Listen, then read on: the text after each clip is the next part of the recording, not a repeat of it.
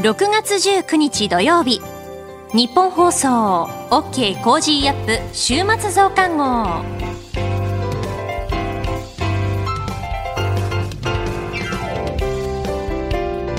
日本放送アナウンサーの新業一華です。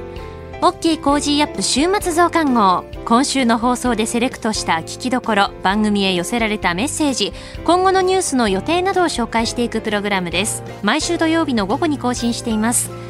さて今週の Cozy up ですが1週間にわたってワクチンから安全保障まで安倍前総理も毎日登場。コージー専門家会議と題して安倍前総理へのインタビューの模様を毎日お送りしてきました。いかがだったでしょうか？えー、番組宛てにですねたくさんあのまとめて聞きたいという要望をいただきまして、えー、ただいまですねおよそ1時間のインタビューの特別編集版を作成しています。6月21日月曜日にはポッドキャスト YouTube で配信する予定ですので、フルバージョンでもぜひチェックしてくださいこの後はまず今週の聞きどころ、そしてこれからのニュースの予定について、さらにトレーダーで株ブロガーのひなさんに登場いただきまして、今週の株式市場のまとめと来週の見通しについて伝えていただきます。今週は Cozy up コメンテーターがゲストと対談するコーナーはお休みです。そして今回も私、新業一華が、え東京オリンピック・パラリンピックにまつわる取材の模様を報告します。さて、今週のニュース振り返っていきましょう。今週は G7 サミット首脳宣言を採択して閉幕。韓国の会談取り消し報道に加藤官房長官が抗議。土地利用規制法成立。菅内閣不信任決議案反対多数で否決。沖縄を除く9つの都道府県の緊急事態宣言20日解除へ。米ロ首脳会談初の対面で開催。核軍縮などで合意。政府の大規模接種センター18歳以上の接種がスタート。イラン大統領選挙について取り上げました。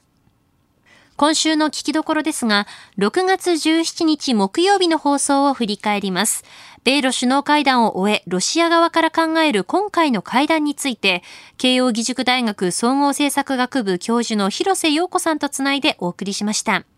それでは今週のプレイバック。米ロ首脳会談初の対面開催核軍縮などで合意。アメリカのバイデン大統領とロシアのプーチン大統領による初めての対面での首脳会談が16日日本時間の夜8時半ごろからスイス・ジュネーブで行われました。会談後の記者会見でプーチン大統領は5年後に期限が切れる新スタート、新戦略兵器削減条約の後継の枠組みについて協議することで合意したと明らかにしております。えー、相互に追放している大使の復帰などでも一致したということでありますが、えー、今回の会談はどうだったのか、えー、ここでですね、ロシア外交や国家戦略について詳しい、えー、慶応義塾大学総合政策学部教授で国際政治、えー、旧ソ連地域研究がご専門、広瀬陽子さんと電話をつないでお話を伺ってまいります。広瀬さんおはようございます。おはようございます。よろしくお願いします。よろしくお願いいたします。今回の会談ですが、はい、えー、まず率直にどのようにご覧になりましたか？あでも会談前はですね、こうものすごく状況が悪化しておりまして、はい、あの米ロ関係が史上最悪と言われるところで、例えばそのバイデンさんのそのプーチンさんに対するあの殺人者発言ですとか、まあ、いろいろ話題になっていて、こう、いい材料が全然なかったんですよね。で、はい、あの会談前からあのアメリカ側もあの共同会見がないというようなことも言っておりまして、はい、なので、こう、ほとんど、こう、成果がないようなものになるかと思ったんですが、あの意外と成果があったというところで、はい、えー、じゃあの嬉しいようなあの意外性を感じております。その意外と成果があったってところ、どのあたりですか？はい、もう何も成果がなかったということもあ考えられたわけなんですけれども、はい、まず、あの、まあ、軍縮ということで、まあ、戦略的安定については相互の合意がなされたというのは一つ大きいことだと思うんですね。はい、で、あと、あの、両方の大使を、あの、はい、召喚していたんですけれども、一応大使を復帰させるということは、あのまた米ロの外交が復活するということを意味すると思いますので、まあ、これはこう関係再構築の、まあ、すごく重要なメッセージではないかと思います。で、まあ、あとですね、あの、米ロの間ではお互いにこう、囚人を抱えていて、いろいろスパイ容疑などで逮捕している囚人がいるんですけれども、それを今後公開していくということで、あの、含みを持たせた形で一歩前進しているということも、あの、良いことかと思います。これ、あの、始まる前に結構注目されたのが、プーチンさんの例の遅刻癖。はいあの、はい、長門でね、安倍さんと会談の時も遅刻してきたなんてのはありましたけれども、はい、今回どうだったんですか？なんか結構時間通りに来たらしいみたいな報道もありましたが。今回は遅刻がなかったんですよ。もう史上初と言っていいぐらいではないかと思うんですけれども、あの、やっぱりもうバイデンさんがですね、プライドも高いと思うんですが、うん、あの、とにかく待ちぼうきは食らわないぞということを言っていて、はい、プーチンの後に会場入りするっていうことを言っていたんですけれども、あの、現地時間の2時半開始なのに対し、プーチンさんが2時過ぎに入って、その15分後にバイデンさんが入って、2時半きっかりに会談が始まるという、まさに異例の展開になりました。なるほど。なんか、あれですね、巌流島と武蔵の小次郎みたいな感じですけど、結果としてピタッと収まったわけなんですね、これが。そうなんですよ。うん、そのあたりからこれ、幸先は良かったんですか、じゃあ？はい、まさに幸先としか言いようがない展開だと思います。はあ。で、これ、ロシアサイドは、その、はい、どのように報じてますか？今回の会談について。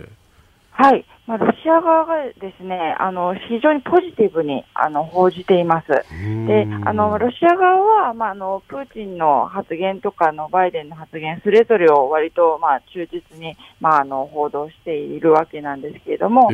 特にその軍縮の、あの、まあ、面で合意ができたこと、はい、あと大使の交換ができたことっていうところに特に強調していまして、であと、まあ、プーチンさんがこうバイデンさんを、まあ、あのきちんとした、まあ、あの政治家であるというふうに、まあ、尊重していることなどもあの強調していますし、あとあの昨日まで実は明らかになっていなかったんですけれども、はい、そのバイデンさんのその発言あ殺人者発言について、ええ、もう事前に電話で説明を受けていたということを、まあ、プーチンさんが言ったということも結構ロシア紙では大きく報じていますね。はあ、どういう説明だったんですか？その具体的な説明については、あまりプーチンはっきり言ってないんですけれども、うん、あの例えばそのような質問を受けたときに、トランプさんはそれをはぐらかしていたと、でも、まあ、あのバイデンさんはそれに答えたけれども、彼の真意は分かったみたいなことを言っていまして、なので、もうそこはもうそもそも問題ではなかったというようなスタンスで、まあ、プーチンが今回望んでいたらしいんですよ。なるほどさあ、スタジオには、飯田康之さんもいらっしゃいます。あ、明治大学の飯田でございます。あ、おはようございます。よろしくお願いいたします。はい。えー、今回、えー、米ロ首脳会談の中で、一定のお互いの情報というのが得られた、あとのことですけれども、やはりあの、これ、米ソ、ソビエト連邦の時代と違って、えーはい、国際政治の舞台ではやはり中国の存在というのがやはり大きなあ、まあ、ポイントになるかと思います。この米ロ首脳会談において、また米ロ両国にとっての中国という要因の影響などはあるんでしょうか？あとても大きいと思います。あの今現在あの非常に中中国とロシアの関係というのは蜜月と言われていまして、関係がいいわけなんですけれども、しかし、まあ、中ロ関係というのは、まあ、離婚なき弁護的便宜的結婚というような形で言われていまして、あの実は心の底ではお互いに不信感が根深くて、あの非常に表面的には仲良く見えても、軍事同盟など、非常に腹を割った関係にはならないという見解が持たれています。ですので、こういつこう離れてもおかしくない関係ではあるんですけれども、まあ、その両国は戦略的問題と特にあの対米関係では理解が一致しているっていうところがあるんですね。で他方で、まあ、最近はあの米中関係の悪化というのも非常に、まあ、厳しくなっておりまして、で、まあ、ロシアとしては、米中関係が悪くなればなるほど、ロシア漁夫の利を得られるというような考え方をしています。なので、あの米中関係の悪化というのは、まあ、ロシアとしてはまあちょっと望ましいところで見ているわけですけれども、そういうところで、あのやはり米ロも関係が悪くなってしまっては、得られる漁夫の利もあまり得られないわけですから、ここで、まあ、アメリカに対してちょっと歩み寄りを見せて、環境を良くしておくと、その米中関係の悪化で得られる漁夫の利というのが増えてくるというところがあると思うんですね。なるほど。これ、この先の米ロ関係でいくと、じゃあその米中関係を見ながらロシアとしてはアプローチしていくって方法は変わらないってところですか？それは変わらないと思います。うん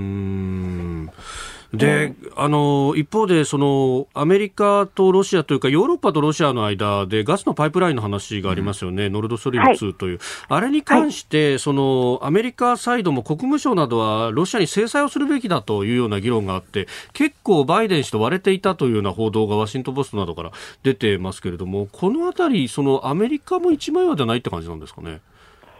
そうですね、あのまあ、ずっとそのノルドストリーム2の問題は、特にまあ昨年のナワルヌイ問題から、まあ、かなりその制裁対象としてあの議論になっていまして、でやはりバイデンは、はい、まあ、あまりここでロシアをその刺激しない方がいいであろうということと、あとドイツとの関係で、あの一応、そのバイデンはノルドストリーム2を認めるという方向性なんですけれども、はい、まあ、あの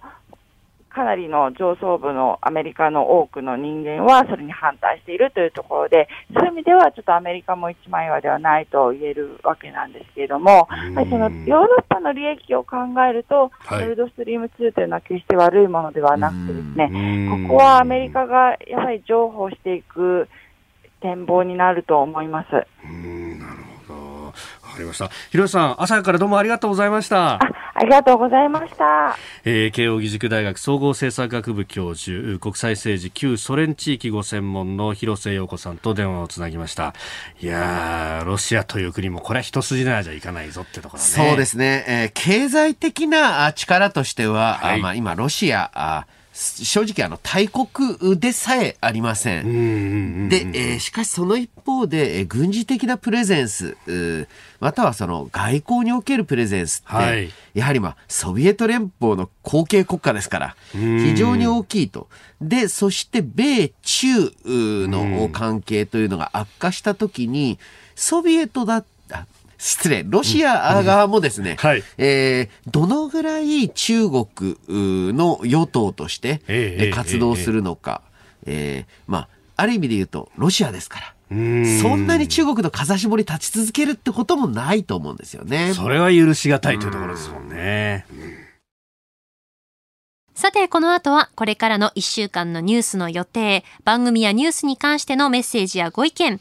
今週の株式市場のまとめと来週の見通しについてお送りします。どうぞ最後までお付き合いください。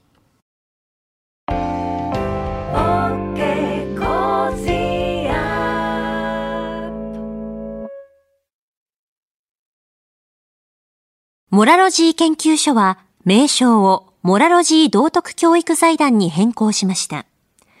日本人の国民性、勤勉、正直、親切、そして約束を守る。これらは道徳によって支えられてきたとも言えるでしょう。今、この混迷の時代に道徳が必要とされています。あらゆるシーンで持続可能な社会の発展に、モラロジー道徳教育財団は、人づくり、国づくり、企業づくり、家庭づくりを応援します。道徳で人と社会を幸せに、モラロジー道徳教育財団。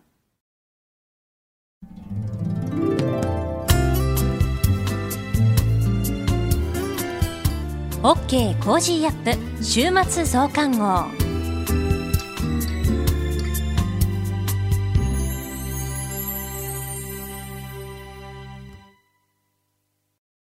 ニッポン放送アナウンサーの新行市佳がお送りしている OK Cozy up 週末増刊号。今回も私、新行市佳の東京オリンピック・パラリンピックの取材について報告します。6月5日、横浜国際プールで東京パラリンピック水泳日本代表候補に選考された27人の選手のうち23人による記者会見が行われました。えー、代表候補に選考された27人の選手のうち、6人の選手はパラリンピック経験者で、えー、残りの21人はパラリンピック初出場になるんですよね。えー、今日は成田真由美選手のインタビューの模様をお送りします。えー、成田真由美選手は中学1年生の時に発症した脊髄炎で両足に障害がありまして、車椅子を使用しています。アトランタ、シドニー、アテネ、北京、リオと5大会に出場して金メダル15個を含めて20個のメダルをこれまで獲得しています。え北京パラリンピックの時に第一線を退いたんですが復帰してリオパラリンピック出場しました。え水の女王とも呼ばれている選手なんですよね。まずは今の気持ちについて語る成田真由美選手です。自国開催が決まったっていうあの瞬間に私はあの場にいて、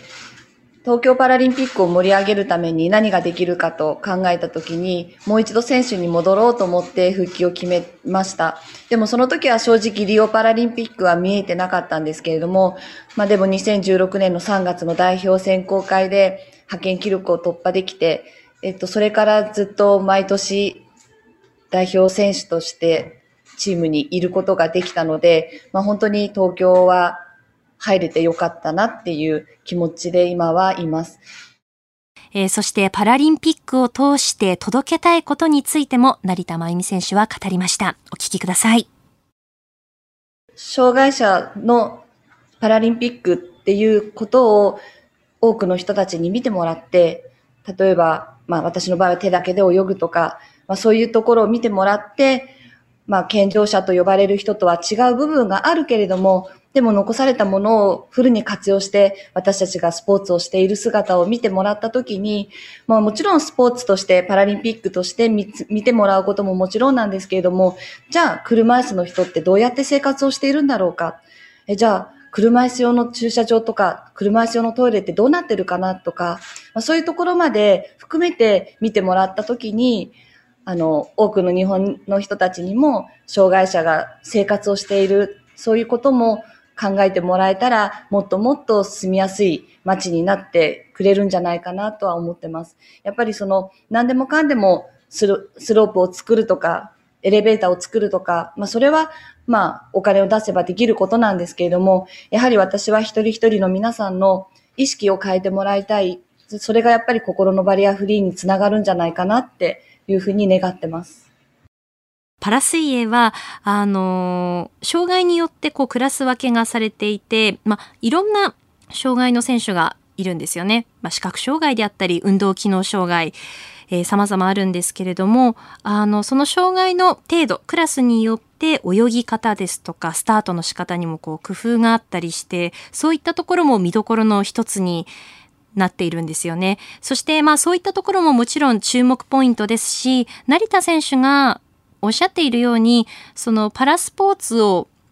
見ること、パラリンピックを実際にこう体感することで、そこからこういろんな発見ですとか驚きがあって、そこも注目ポイントだと思うんですが、成田選手がおっしゃるように、パラスポーツを観戦すること、パラリンピックを体感することで、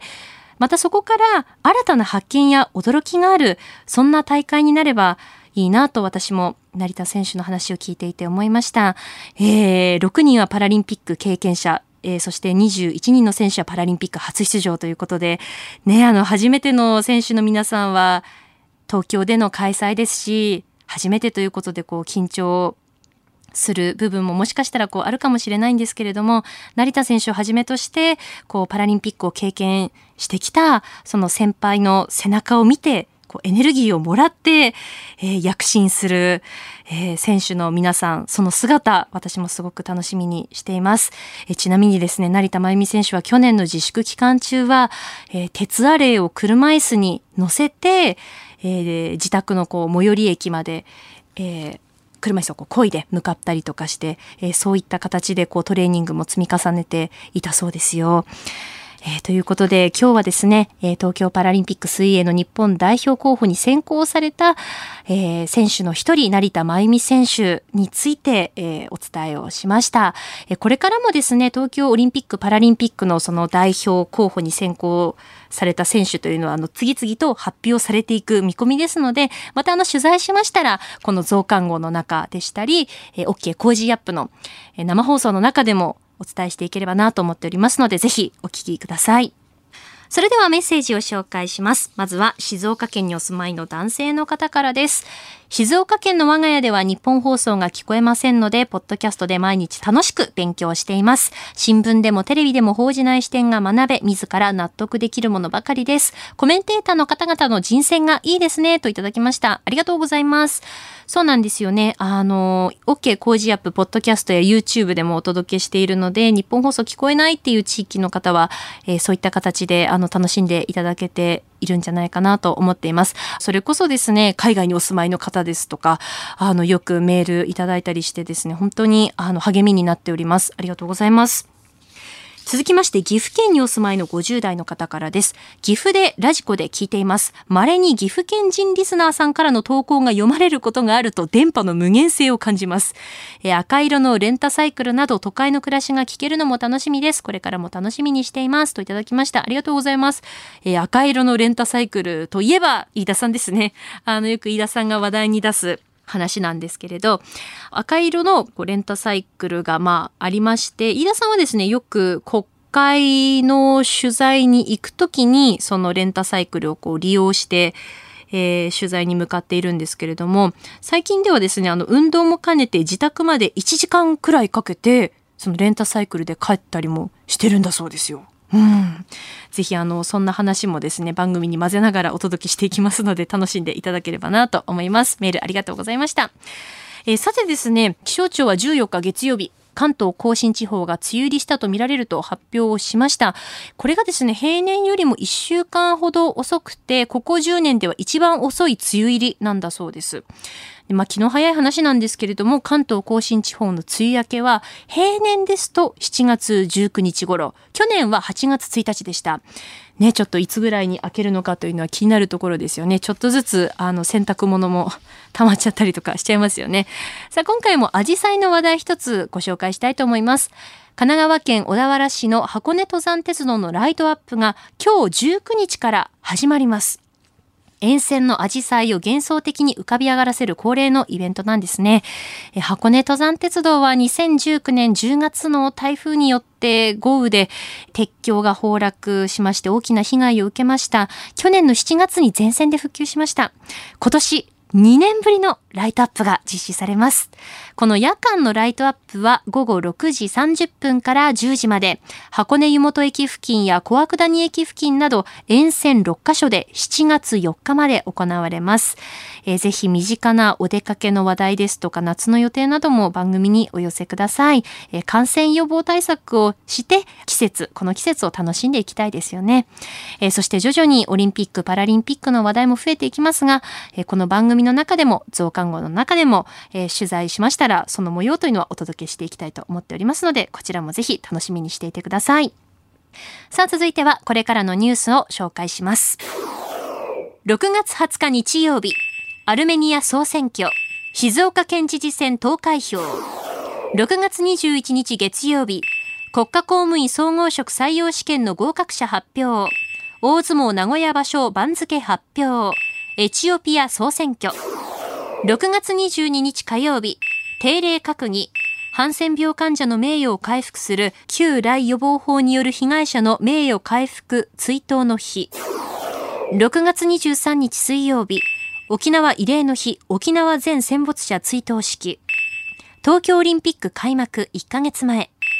東京オリンピック・パラリンピック競技大会切手発売。6月24日木曜日。EU 首脳会議。陸上日本選手権開幕。6月25日金曜日。定例閣議。小池知事定例会見。東京都議会議員選挙告示。朝鮮戦争勃発から71年。6月26日土曜日、ラグビー日本代表が全英アイルランド代表ライオンズとテストマッチ。自転車ツールドフランス開幕。続いては来週6月21日月曜日からの飯田工事の OK 工事アップコメンテーターのラインナップです。6月21日月曜日、ジャーナリストの須田慎一郎さん。22日火曜日はジャーナリストの有本香里さん。23日水曜日は数量政策学者の高橋洋一さん。24日木曜日はジャーナリストの鈴木哲夫さん。25日金曜日は元内閣官房副長官で慶応義塾大学教授の松井浩二さん。コメンテーターの皆さんは6時台から登場、ニュース解説をしていただきます。そして来週はワクチン接種についての特別企画をお送りします。高齢者のワクチン接種開始から2ヶ月余り経過しましたが、自治体ごとにその地域にあった試み、効率をアップさせる成果を上げている体制、そして未だに滞っていて課題を抱える地域など、1都3県ワクチン接種の現状を毎日お送りします。全国の18歳以上対象に接種が始まりました。65歳以下の皆さんからのお住まいの地域の情報などもぜひお寄せください。職域接種についてもお勤めの環境で実施予定の方は、その情報ももしよろしければお寄せください。そして来週も美味しいプレゼントを用意しています。JA 千葉緑の美味しいメロン。ぜひメールや番組ホームページの応募フォームから参加してください。この後はトレーダーで株ブロガーのひなさん登場です。今週の株式市場のまとめと来週の見通しについて伝えていただきます。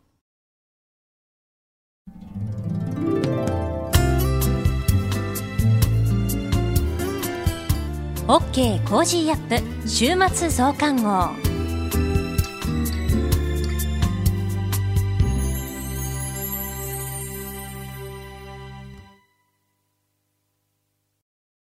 モラロジー研究所は名称をモラロジー道徳教育財団に変更しました。日本人の国民性、勤勉、正直、親切、そして約束を守る、これらは道徳によって支えられてきたとも言えるでしょう。今、この混迷の時代に道徳が必要とされています。あらゆるシーンで持続可能な社会の発展に、モラロジー道徳教育財団は、人づくり、国づくり、企業づくり、家庭づくりを応援します。道徳で人と社会を幸せに、モラロジー道徳教育財団。